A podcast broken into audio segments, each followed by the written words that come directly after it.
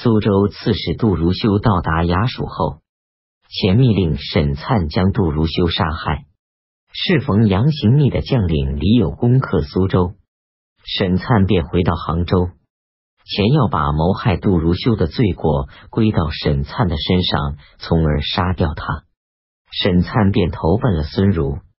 王建从成都退到汉州驻扎，陈进搜刮富人的财产以供给军需，设置征都院，使用镣铐及鞭打百姓。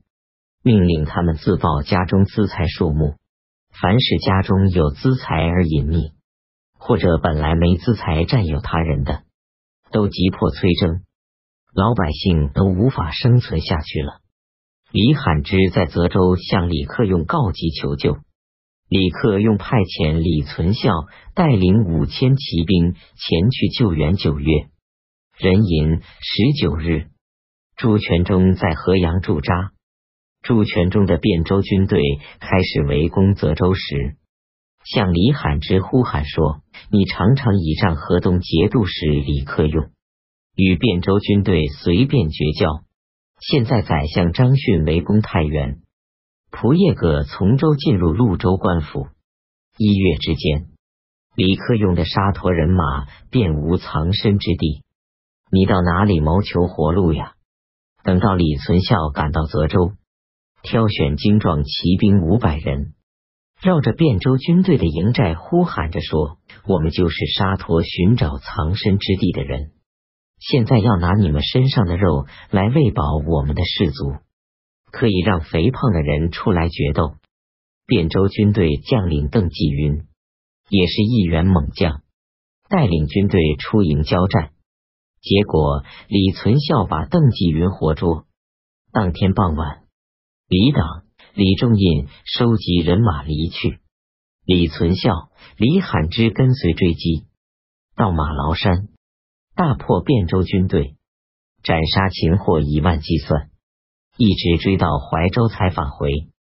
李存孝又带领军队攻打潞州，葛从周、朱重杰弃城逃回。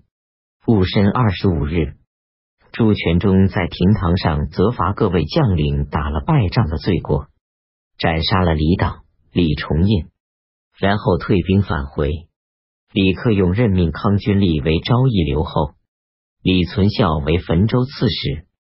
李存孝自认为擒获孙奎功劳最大，应当由他充任昭义留后，可是却被康君立抢去这一官职，气愤怨恨。连续几天不思饭食，随意刑罚斩杀属下士卒，开始产生了背叛李克用的意图。李匡威攻打豫州，抓获豫州刺史邢善义。贺连铎带领吐蕃、辖贾司的军队几万人攻打遮鲁军，杀掉遮鲁军使刘胡子。李克用派遣属下将领李存信与李匡威、贺连铎交战。未能取胜，又命令李嗣源做李存信的副将，于是打败了李匡威、贺连铎。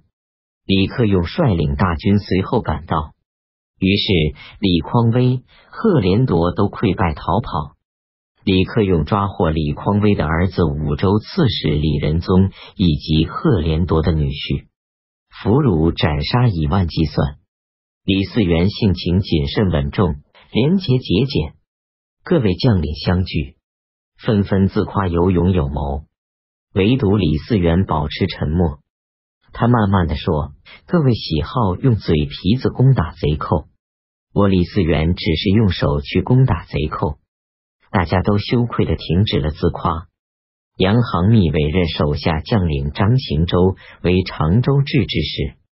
闰九月，孙儒派遣刘建锋攻打并占据常州。杀死张行周，于是又围攻苏州、琼州。刺史毛乡本来是田令孜的亲信官吏，王建攻打琼州越来越紧迫，城内粮食吃紧，救援的军队还没到达，壬戌初九，毛乡对都知兵马使人可知说：“我不忍心辜负关军荣使田令孜。”可是琼州城内的老百姓有什么罪？你可以拿着我的头颅去投奔王建。说完，毛相便洗澡更衣，等待砍头。任可知遵命斩杀了毛香和他的两个儿子，向王建投降。城内的士族民人都为此痛哭流泪。甲戌二十一日，王建手持永平节度使的旌旗节钺，进入琼州城，委任节度判官张林主持留后事宜。王建把琼州城池修缮完好，抚恤安定医疗边民，筹划管理蜀州、雅州。冬季十月癸未朔初一，王建带领军队返回成都。蜀州将领李行舟驱逐徐公，献出蜀州城向王建投降。已有初三，朱全忠从河阳到华州治理政事。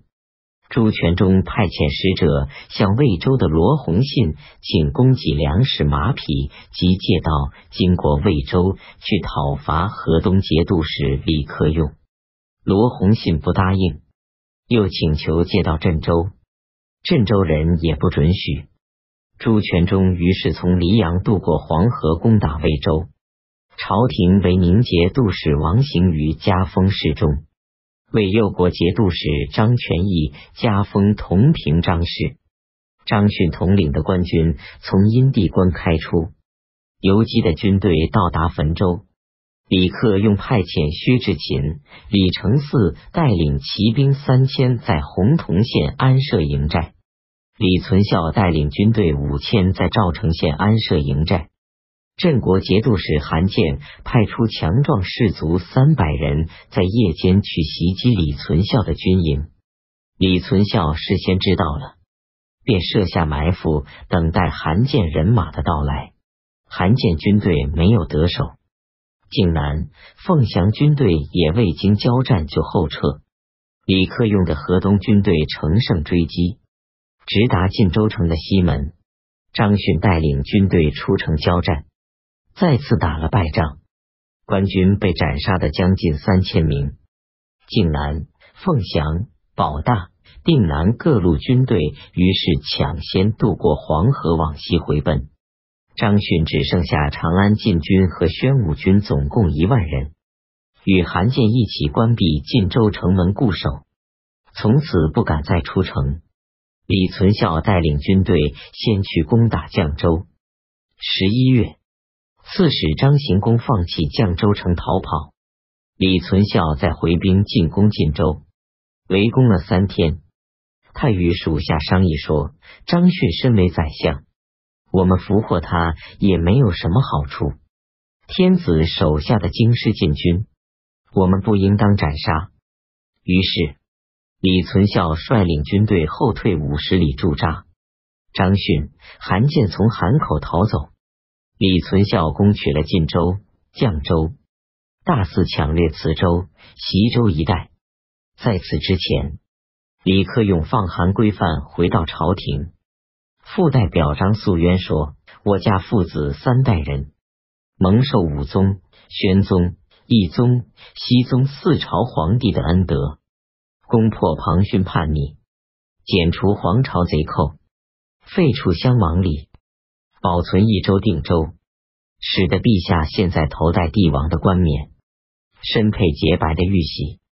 这不能说没有我的功劳。”如果因为攻打云州而认为我有罪，那么拓跋四公夺取盐，朱全忠攻打徐州的石浦、运州的朱，为什么朝廷却不进行讨伐？同样的举动，那里受到奖赏，这里却遭受讨伐，我怎么会没有话说了？况且当朝廷处在危机时刻，就赞誉我是当今的韩信、彭越。伊尹、吕尚，等到天下稍微安定以后，就辱骂我是北戎、羯族、胡人、蛮夷。这样，现在天下掌握重兵、立有战功的人，难道就不担心陛下将来有一天会辱骂他们吗？而且，若是我果真有弥天大罪，派出朝廷的军队进行征伐。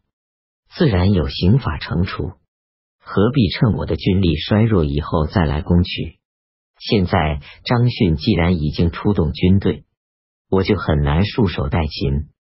我已经集聚了凡族汉人的军队五十万，要直抵蒲州、潼关，与张逊决一死战。如果不能获胜，我也甘心被革除官职、削去爵位。不然，我就要轻装骑马去敲皇宫的大门，在殿阶前磕头。至陛下平宝座下，自陈奸恶回人，去先帝的庙堂缴纳诏令敕书，然后把自己捆绑起来到刑官那里，恭敬的等候用刑备战。表彰送到时，张逊已经兵败，朝中群臣震惊恐慌。张逊和韩建经过王屋山，到达河阳。拆除民人的房屋，做成木筏，以便渡过黄河。军中士卒失踪死亡，几乎没剩下多少。这次战役，朝廷想以驻朱全忠和黄河以北三镇，但等到张逊到达晋州，朱全忠才联合徐州、运州的军队。虽然派遣将领攻打泽州，却不亲身前往。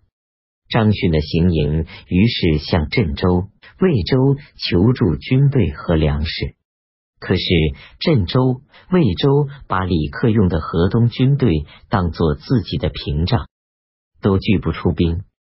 只有华州、州、凤翔、州、夏州的军队前去和张逊会合。